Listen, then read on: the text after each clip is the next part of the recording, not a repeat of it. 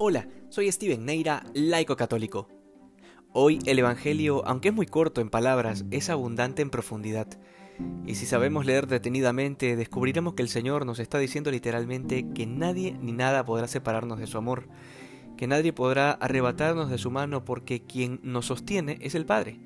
Sin embargo, toda esta enseñanza tiene su fundamento en el hecho de que somos ovejas del Señor y que escucharemos su voz. Estas son las dos premisas que anteceden la afirmación de que estamos en las manos del Padre porque somos lo que se le ha entregado a Jesús. Pero ¿qué significa ser ovejas y escuchar la voz del Señor? Lo primero es que es imposible ser ovejas y ser lobos a la vez.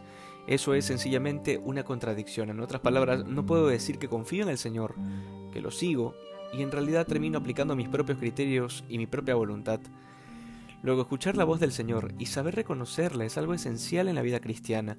De lo contrario, uno termina haciendo lo que le parece y peor aún, muchas veces disfrazamos lo que nos parece de una supuesta voluntad de Dios cuando en realidad es la nuestra. Al final, ser discípulos de Cristo implica una renuncia diaria y total para que de a poco seamos nosotros los que muramos y sea Jesús el que vive en nosotros. Que hoy seamos más santos que ayer. Dios te bendiga.